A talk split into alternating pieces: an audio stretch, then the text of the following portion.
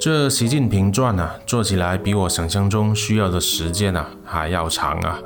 你们还有耐心听下去吗？好，没耐心我也是要继续做下去了，因为这是我想要送给习大大在今年年尾登基的礼物啊。上集说到啊，习近平是一位魅力型领袖，他以各种各样的方式去宣传自己，希望可以得到人们对他的好感啊。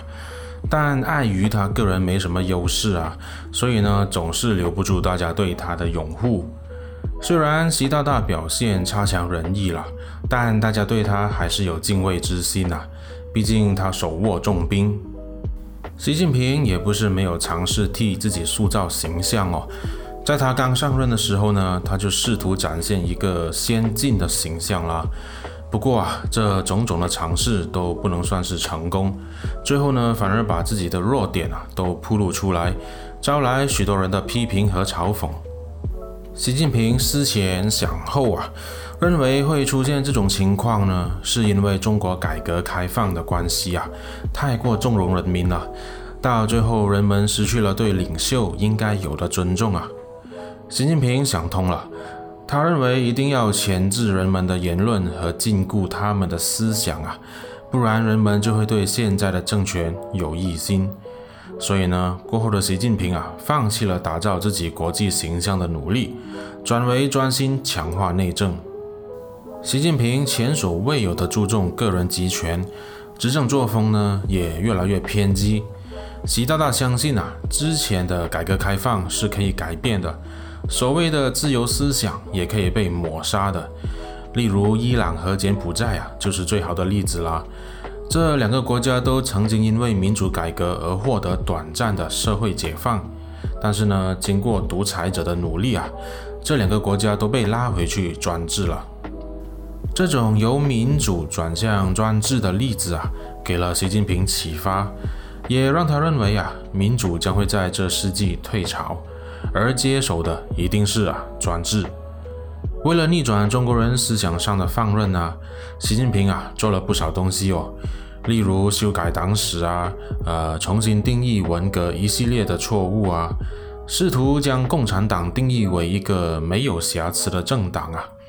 但是呢，我们都知道啊，这世界上没有零瑕疵的人，自然也不会有零瑕疵的政党。为了重塑他的权威啊，习近平的政策啊也越来越凌厉了。他喜欢发布一些严苛的法令，测试一下中国社会是否可以承受这压力啊。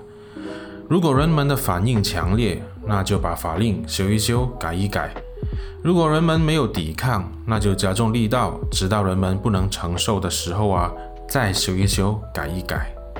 总之啊，他相信。只要持续实施政治高压，人民本来挺直的腰啊，一定会弯下去的。不管是被压弯的，还是自己自愿弯腰奉承的。哦，如果塔利班可以重新夺回阿富汗，缅甸军政府可以推翻翁山书记的民主改革，那习近平当然也认为自己可以了。要做到这一点啊，习近平认为一些可以影响政权的外道势力啊，必须被铲除，尤其是宗教。宗教宣扬的就是精神救赎，要人们不向世俗权力臣服啊。这一点呢，本身就已经和一党专政有冲突了。虽然胡锦涛的时候呢，中国就有了打压宗教的风气啊，但来到习近平的时代，他下的手啊就更重了。从二零一四年开始，中共就以“三改一拆”的名义啊，在中国各地拆除了几千个十字架。只是在浙江啊，就有一千七百间基督教堂被拆了。除了基督教，习近平也掀起了新一轮的灭佛运动和去伊斯兰运动啊。例如，山西仙堂山的世界最大坐佛像。河北黄安寺六十米的观音像，辽宁庄河市的千佛洞佛像等等，都因为不同的理由啊被炸毁或拆除。在云南，中共也对伊斯兰教啊展开了系统性的打击，政府以非法宗教场所作为理由，派出警察去突袭这些清真寺。总之呢，拆除宗教标志已成了国策之一。习近平要在文化领域去除宗教的痕迹啊，他会如此大规模的去宗教化哦，也不是没有原因的。他发现呢、当教会被打压的时候呢，信徒的热忱啊反而更激烈。这些信徒会在被拆除的教堂前面啊聚集祈祷。这种对宗教的执着让习近平啊难以理解。更让他把宗教视为是政权的威胁啊！为了抵御境外势力啊，利用宗教进行渗透，习近平认为啊，中国的宗教必须中国化。至于怎样中国化宗教呢？呃，我不太清楚啦。哦，应该就像是在佛庙里面啊，挂上红色布条，上面写着“没有共产党就没有如来佛”之类的举措吧。类似的照片啊啊看过不少了。除了打击宗教，习近平也认为必须同化少数民族，尤其是那些拥有本土宗教的民族。这些民族通常天生拥有一颗抵抗政府的心啊，这会分化中央的威权哦。所以呢，习近平改变了以往的怀柔政策，下令这些少数民族学校啊必须用汉语教学，并取缔他们的文化特权。这些政策啊，特别针对具有政治敏感性的地区，例如西藏啊、呃新疆啊，还有内蒙。近几年的香港也同样被针对，例如打压粤语啊，还有正体字啊，便是其中一个政策了。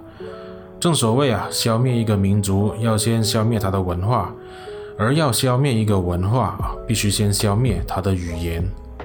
二零二零年，内蒙古的学校啊，被要求不能以蒙古语授课，就是其中一个例子了。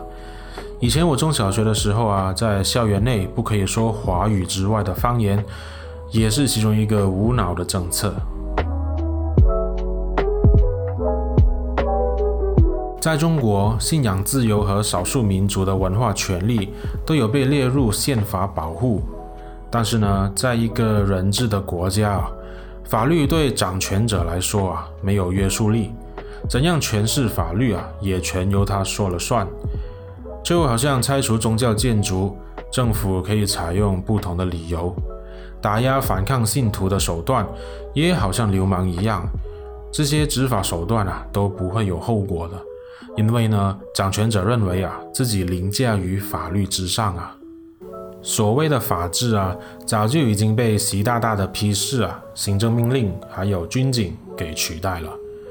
这不只是针对宗教人士而已哦，对平民百姓啊，也同样是这样。例如深圳工人维权事件啊，妇女反对歧视的抗议等等，都被习近平的雷霆手段啊镇压和抓捕。嗯，还妇女反对什么歧视了？一宗徐州八孩事件啊，就足以看到中国女性不幸的一面了。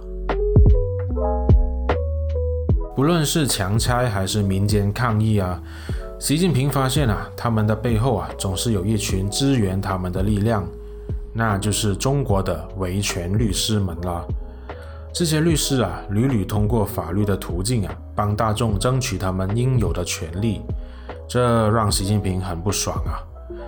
习近平认为法律给人们太多话语权了，到最后呢，都可以对抗政府了，这一定要整顿啊！所以呢，习近平在二零一五年出手了，他发动了著名的七零九维权律师大抓捕啊，对上百位的律师啊、维权人士啊，还有公民记者，传唤的传唤，拘留的拘留，带走的带走，失联的失联啊！官媒宣称，这些人士是社会事件的幕后推手，一直在炒作敏感事件，扰乱社会秩序。一些律师甚至以煽动颠覆国家政权啊入罪。对习近平来说啊，这些人权抗争的思想啊，源自于西方国家，是资本主义啊故意给中共的麻烦。在那些律师被抓捕之前呢，习近平就已经留意到西方这套路了。二零一三年，彭博社啊数次报道习近平和其他中共高官的海外财产，还详细列明数据和资料来源啊。这种新闻对我们这些生活在自由国度的人来说啊，再正常不过了。但是呢，对习近平来说，如此坦荡荡哦，哼，让他很不舒服。他很不爽这种程度的言论自由啊！这些媒体啊，总爱揭露政府的阴暗面啊，官僚财富啊，还有少数民族的问题。他抓捕那些律师啊，也是这些媒体在国际上进行声援的。习近平认为啊，这种程度的人权监督、政府监督和自由，最终呢会策反中国人，给中共啊制造阶级敌人。所以呢，他认为到了必须解决问题源头的时刻了。彭博社在报道习近平的身家后啊，他的网站在中国被封了。中国在二零二零年更是驱逐了美国三大报纸的记者，这也是毛泽东时代后啊，中国对外国记者最大规模的驱逐行动。根据保护记者委员会的调查。